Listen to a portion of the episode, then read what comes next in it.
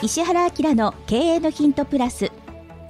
石原明の経営のヒントプラスは経営コンサルタントの石原明先生が創設されたポッドキャストです。2021年2月初旬に石原先生が永眠された後は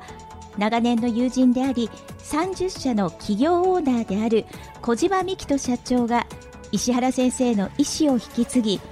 皆様から寄せられた経営マーケティングビジネスセンス生き方などの分野から聞き手の質問にお答えしながらお話をしていくというプログラムです。経営のヒントプラス第588回目お届けいたします。ナビゲーターの福田紀子です。小島です。よろしくお願いします。お願いします。今日の質問です。はい堀江貴文さんの本にお金がなくても信用があれば困った時に何とかなる。お金の貯金よりも信用の貯金が大切と書いてありました。小島社長はどう思いますか、はい、といただいております。はい。はい。では、ここからまずはお知らせです。はい。えー、まあ、これもいつもお話をしてるんですけど、あの、私がやっております株式会社 e メディックですね。はい、あの、この会社、えー、でですね、あの、私のセミナー動画2本を無料で見れるという企画をやっておりますので、ぜひですね、株式会社 e-medic というふうにカタカナで検索していただいて、あの、私のスーツを着ている写真が出てきますんで、そこの中にこの、えー、すぐ下の方にですね、あの、セミナー2本無料で見れるっていうのが書いてありますんで、あの、その視聴方法等々はもう見ていただければわかるんですけど、あの、どういう動画かというと、99%失敗しない新規事業のえー、作り方ということで、えー、新規事業をですね、あの、異業種で機械的にどんどんどんどん作っていくっていうような、まあ、あの、具体的なやり方ですね、はい、お話ししております。で、あともう一本目がですね、えー、社員1名、コネなし、事務所なしから、運や偶然性を排除し、13年で30社の企業オーナーになるまでの戦略を大公開ということで、えー、私がですね、えー、まあ、社員1名の時代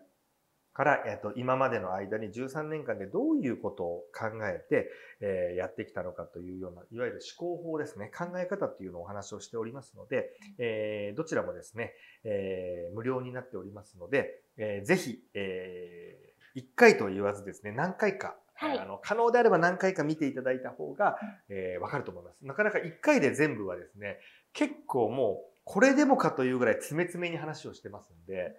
あの、ちょっとあの、消化不良を起こす可能性もあるんで、ぜひ、あの、何度か見ていただいて、特に99%失敗しない新規事業の作り方に関しては、もし、あの、何かプロジェクトをやっている、その、まあ、社長さんであれば、社員とか、なんかチームでやってるんであれば、そういう皆さんで見ていただくと、非常に、はい、えー、役に立つのかなと思っておりますので、ぜひ見ていただければなと思います。はい、ご覧ください。はい株式会社 e メディック e メディックはカタカナで検索していただけると出てきます。はい。はい。では今日は、まあ、ホリエモンさんの、はい、言葉。そうですね。はい。えー、っと、そうですね。あのー、これまあ、ホリエモンは僕まあ嫌いではないですし、僕が最初に、うん、最初にというか一冊しか本出してないですけど、ホリエモンに帯を推薦してもらっているんで、まあ、あのー、すごい人だなと思います。当然、まあすごい、思いますというか当然すごい人なんですけど、うん、あのー、問題はですね、ホリエモン、まあ、堀江さんですね、はい、とか、ZOZO タウンの前澤さんとかですね、ああいう方たちは普通の人じゃないんですよ。それも天才とかっていうレベルじゃないんですよ。はい、もう日本に何人もいないだろうっていうような人なんですよ。うん、もう、その、例えば、東大の医学部に入るって、いわゆる理科三類っていうところって、その、その年に一番頭いい100人ぐらいじゃないですか。はい、でもあれって100人だから、あの、50年、60年、5000人とか8000人いるわけですよ。はい、日本に。そう、天才って言っても、そういう天才じゃなくても、本当にもう数人しか日本にいないっていうような、そういう方たちだというのをまず理解していただきたいんです。で、あの、なので、えっと、まずですね、この、これは本を読むときも全部そうなんですけど、えっ、と、その発信者がどういうバックグラウンドがあった上でその発言が成り立ってるのかっていうことをちゃんとやっぱり考えないといけなくて、あの、僕ももちろんこのホリエモンとか前澤さんで、前澤さんの YouTube なんかめちゃくちゃ面白いですし、お金配ったりいろんなことやってるじゃないですか。今もなんか何億とかのロもうとんでもないなんかロールスロイスとか買ったりして、あの、わーわーやってますけど、すごいなと思いますけど、はい。あの、ああいうのとか、あと、ホリエモンも、その、もう、1ヶ月に1回ぐらいなんか本出てますよね。いろんな本がう。ん多動力とか。はい。あるじゃないですか。でも、あの、彼らの本とか発言とかを、この、エンタメとして楽しむ分にはいいんですよ。でも、真に受けたらやっぱり失敗するんですよ。やっぱりその、ホリエモンは本当に多分電話出ないんですよ。うんかかってきても全部無視と。で、嫌な仕事はもうその場でもう全部、あの、やめちゃうとか。はい。それってホリエモンだからできるんですよ。うん。あの、ヒコさん普通の方がですよ、うん電話とかメールできたの全無視してたらどう思います いやもう、これどうしたらいいのかとか楽しになりません？いやねちょっとね、全無視で。ちょっとですよね。やばいんですよ、やそうですっぱちょっと。よね。もしくはは、あの、ホリエモンってあの、テレビ番組出てる時ですら、自分が喋ってない時常に携帯でなんか調べてるじゃないですか、うん会議中も。い、でもですよ、本当に重要な会議とか商談の時に、うん携帯見れますっていう。で怒られちゃいとかやまってるんですす。よ。怒られちゃいますからね、普通だなんですよったらね。はいはい。逆にホリエモンとかああいう人だと逆にそれが凄みが出るんですよ。そうですね。さすがだってなるんですけど、それははい彼らのバックグラウンドがあるから成り立つっていうのを勘違いすると、ただのちょっとその変な人になっちゃうんですよねう。んうん、でうん、あとは先ほどのこの信用っていう問題、はい。あのーまあ、なんていうんですか、その、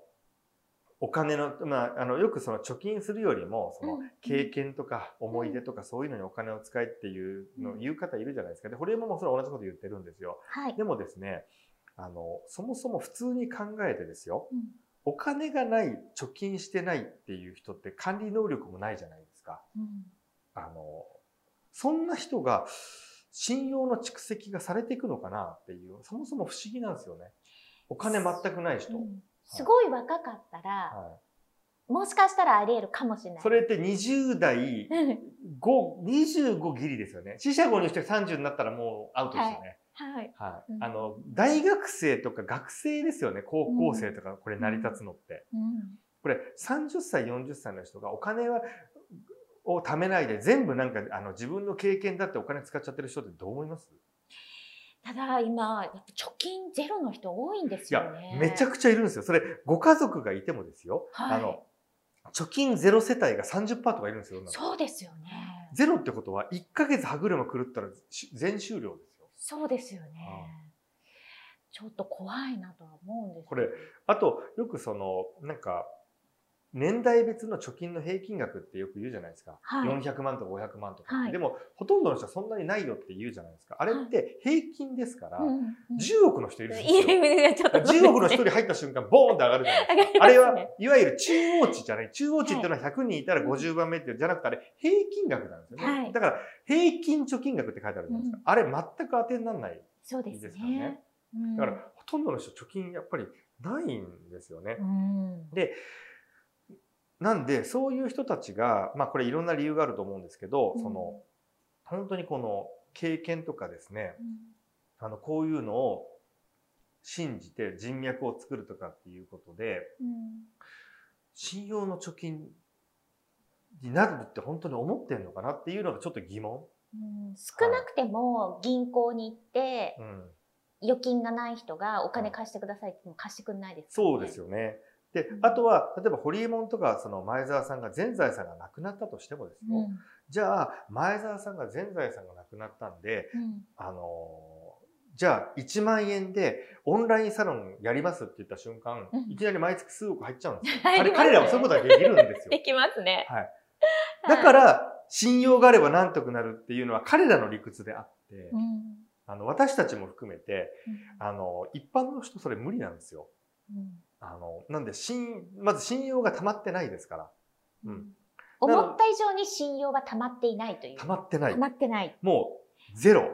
やばい。いや、やばいっすよ。ゼロですよ、本当に。はい。はい。なのに、うんあの、ホリエモンの本にそれ書いよく書いてあるじゃないですか。うんあの、もう貯金するのアホだ、クソだって書いてあるんですよ。うんうんでうん、あれなんか僕ね、すごいやっぱ危険だと思っていて、うん別にホリエモンが、まあ、どこまでそれを、あの、計算して書いてるかわかんないんですけど、やっぱり、ああいう本を信じちゃう人たちって若い人が多いんですよ。うんはい。で、あのー毎月決まった額を貯めていくとかっていうことを基本的にはちょっと馬鹿にする方に行っちゃうんですよ、こういう本読むと。はい、あのー、なので、なんかですね、ちょっとその、こういう本っていうのはなんか劇薬だなっていうのをすごく僕感じるんですね。で、あのー、まあ、貯金してないと、まあ、本当にまあ、稼ぐ力がそもそもないっていうことと、まあ、その収入が少ないっていうのもあると思うんですけど、稼いでいるが、まあ、全て使ってるってことは、まあ、自己管理能力がないってことじゃないですか。うん、で、あの、僕はまあ、やっぱり、あの、毎月、まあ、キコさんも同じだ、同じだと思いますけど、決まった金額をやっぱ貯金して、その一部はやっぱり運用するっていうことが、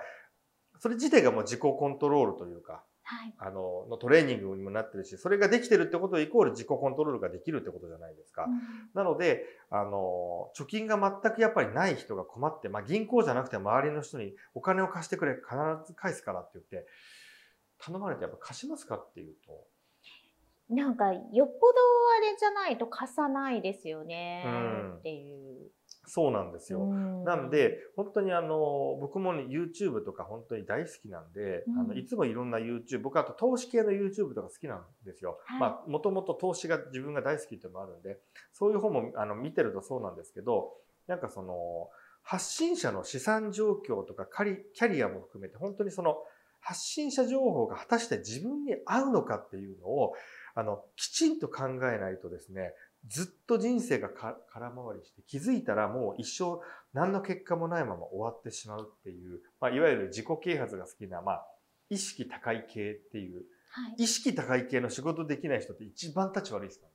はあ、そうですね。で、テンションだけ高いですからね。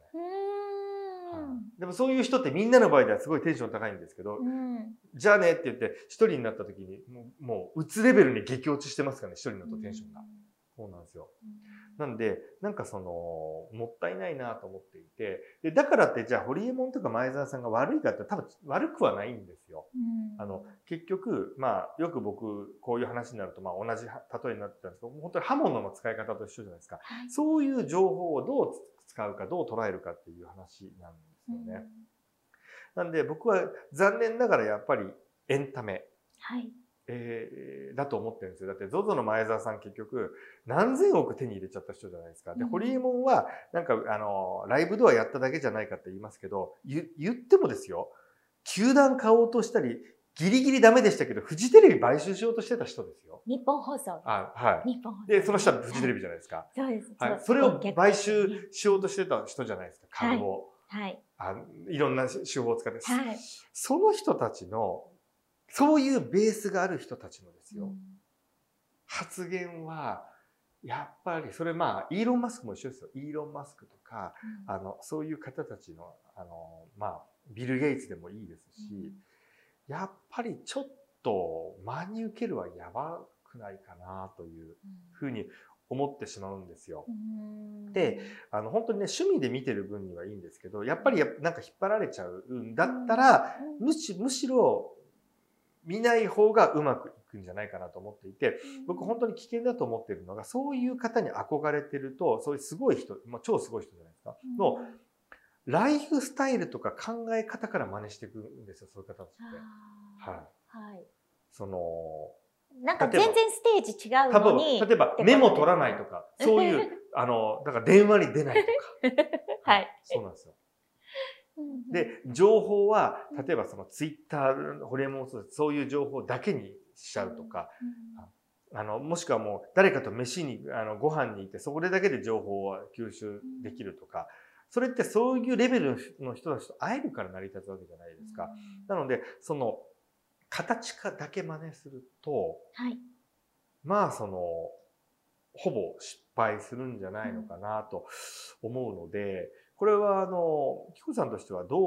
どういう対処をしたらいいと思います？そう、そういうのにもそ、あの、染まっちゃってる人で、まあ、残念ながらとか YouTube とかで、まあ、ホリエモンも発信してますし、前澤さんも発信してますし、まあ、それに、あの、近い方っていうのが、やっぱりたくさん世の中、あの、まあ、あの、結構な社長さんたちが割と発信してるじゃないですか。はい。はい、そ、その、で、YouTube で見れちゃうし、そういう本ほど売れてるし、うん、はい。なんか、うん、あのー、私も堀江さんって、それこそ日本放送を買収されそうになった時に日本放送にいたので、あの他局からまさかの逆取材を受けるっていうなんかちょっとおかしな状況にあったりしたんですね。うん。なのでその時はなんて人だろうと思って嫌だったんです。なんだけど、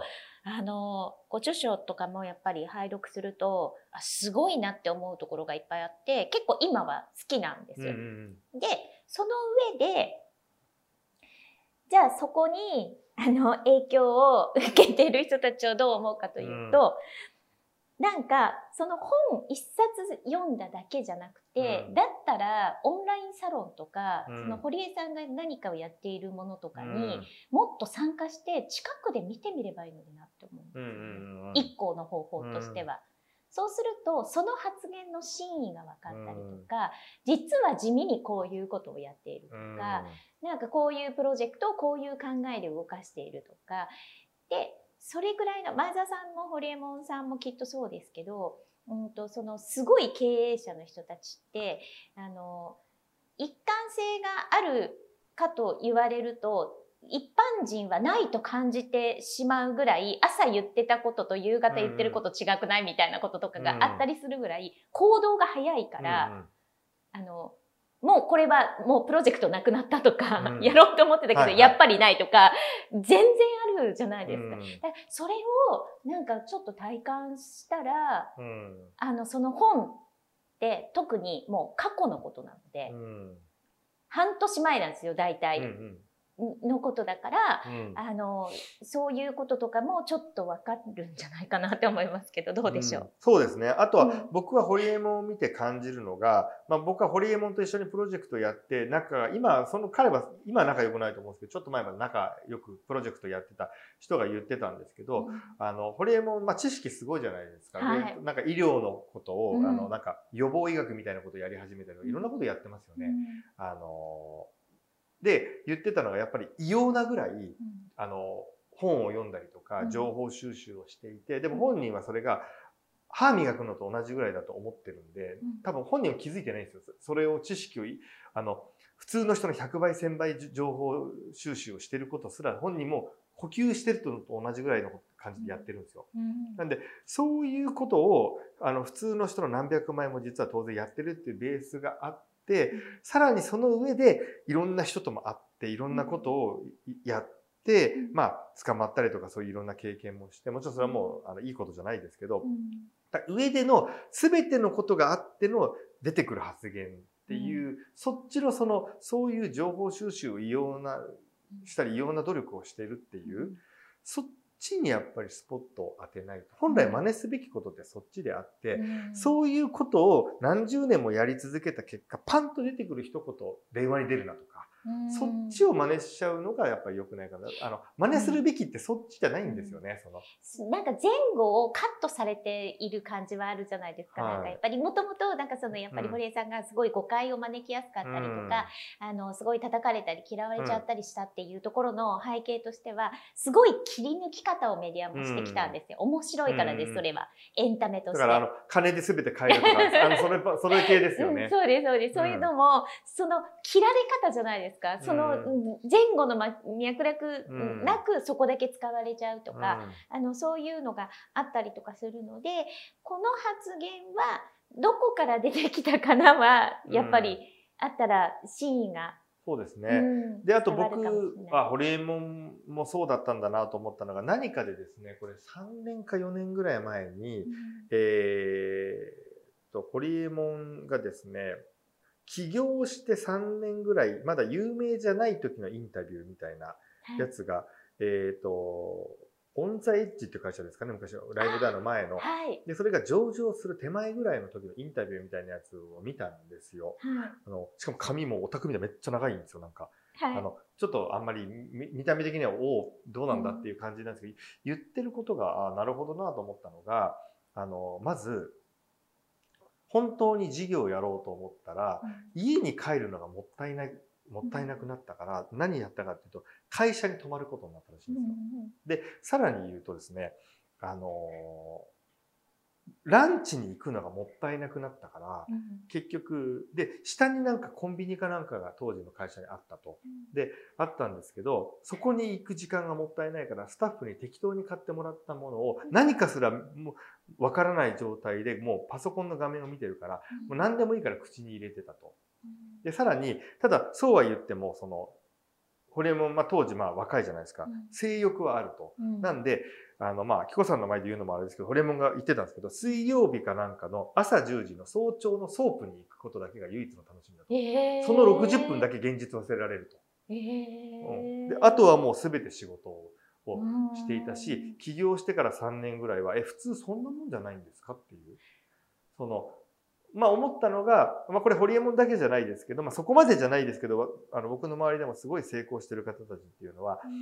あの、多分ホリエモンもその時はそれがみんなそうだと思ってたんですよ。で、うん後から見たらそこまでやってる人がいないっていうことに後で気気づいてただただ驚いたみたいな。そう。だからやっぱりなんか、そういう、あの、ずば抜けた結果を出している人というのは、あの、圧倒的に当たり前のやっぱり基準、うんもう結果的に自分に厳しいんですよね、うん実は。そう。だからまあ、で、他人にも厳しくなっちゃって、まあ、どう、どうかと思うんですけど、うんはい、それはそれでなんですけど、なんで、そういう部分をやっぱり真似すべき。うんその、その人がそこまでに至ったバックグラウンドを形成したものが何かとかっていう、そっちにやっぱりスポットを当てるべき。ただ、それがややこしいのは、今書いてある本にはそこは書かれてないんですよ。だから自分で考え、想像していかないといけないんですよね。うんなんでこの人はこの状況で今いられるんだろうんうと。はい。そうなんですよ。確かにうん。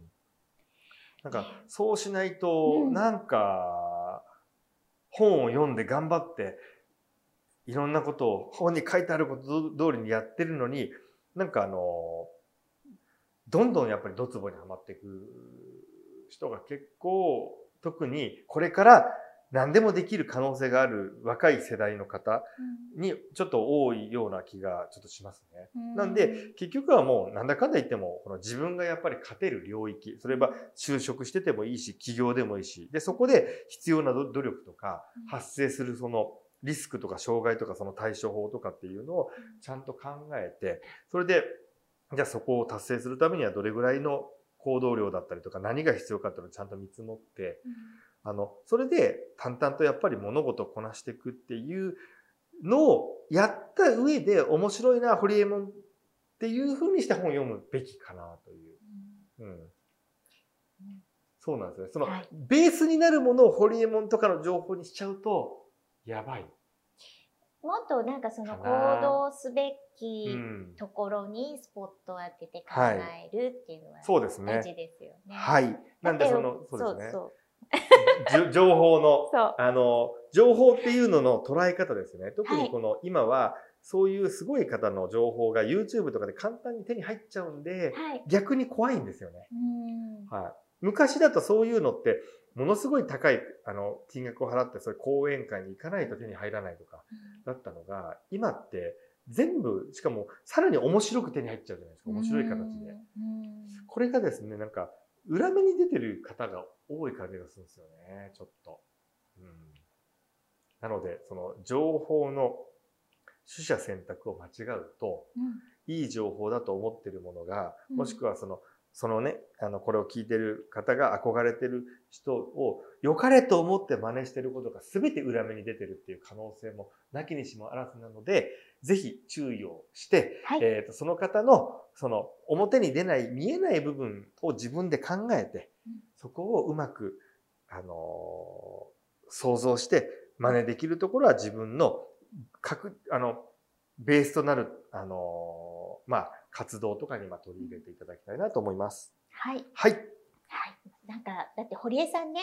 電話出るよって、どなたか言ってましたからうんね。ああの ある意味ちょっとネタというか、だからそうそうそうそれも含めてエンタメっていうう。うんん。ね。はい。はいてください。はい。経営のヒントプラス第588回目お届けしました。今日も最後まで聞いてくださってありがとうございました。ありがとうございます。今日のポッドキャストはいかがでしたか？番組では小島社長への質問をお待ちしております。メールアドレス info アットマーク m-aim.jp 宛てに質問内容を記載の上件名をポッドキャストの質問と明記してお送りください。メールアドレスはポッドキャストの概要欄にも記載しております。そちらもご確認ください。それではまたお耳にかかりましょう。ごきげんよう。さよなら。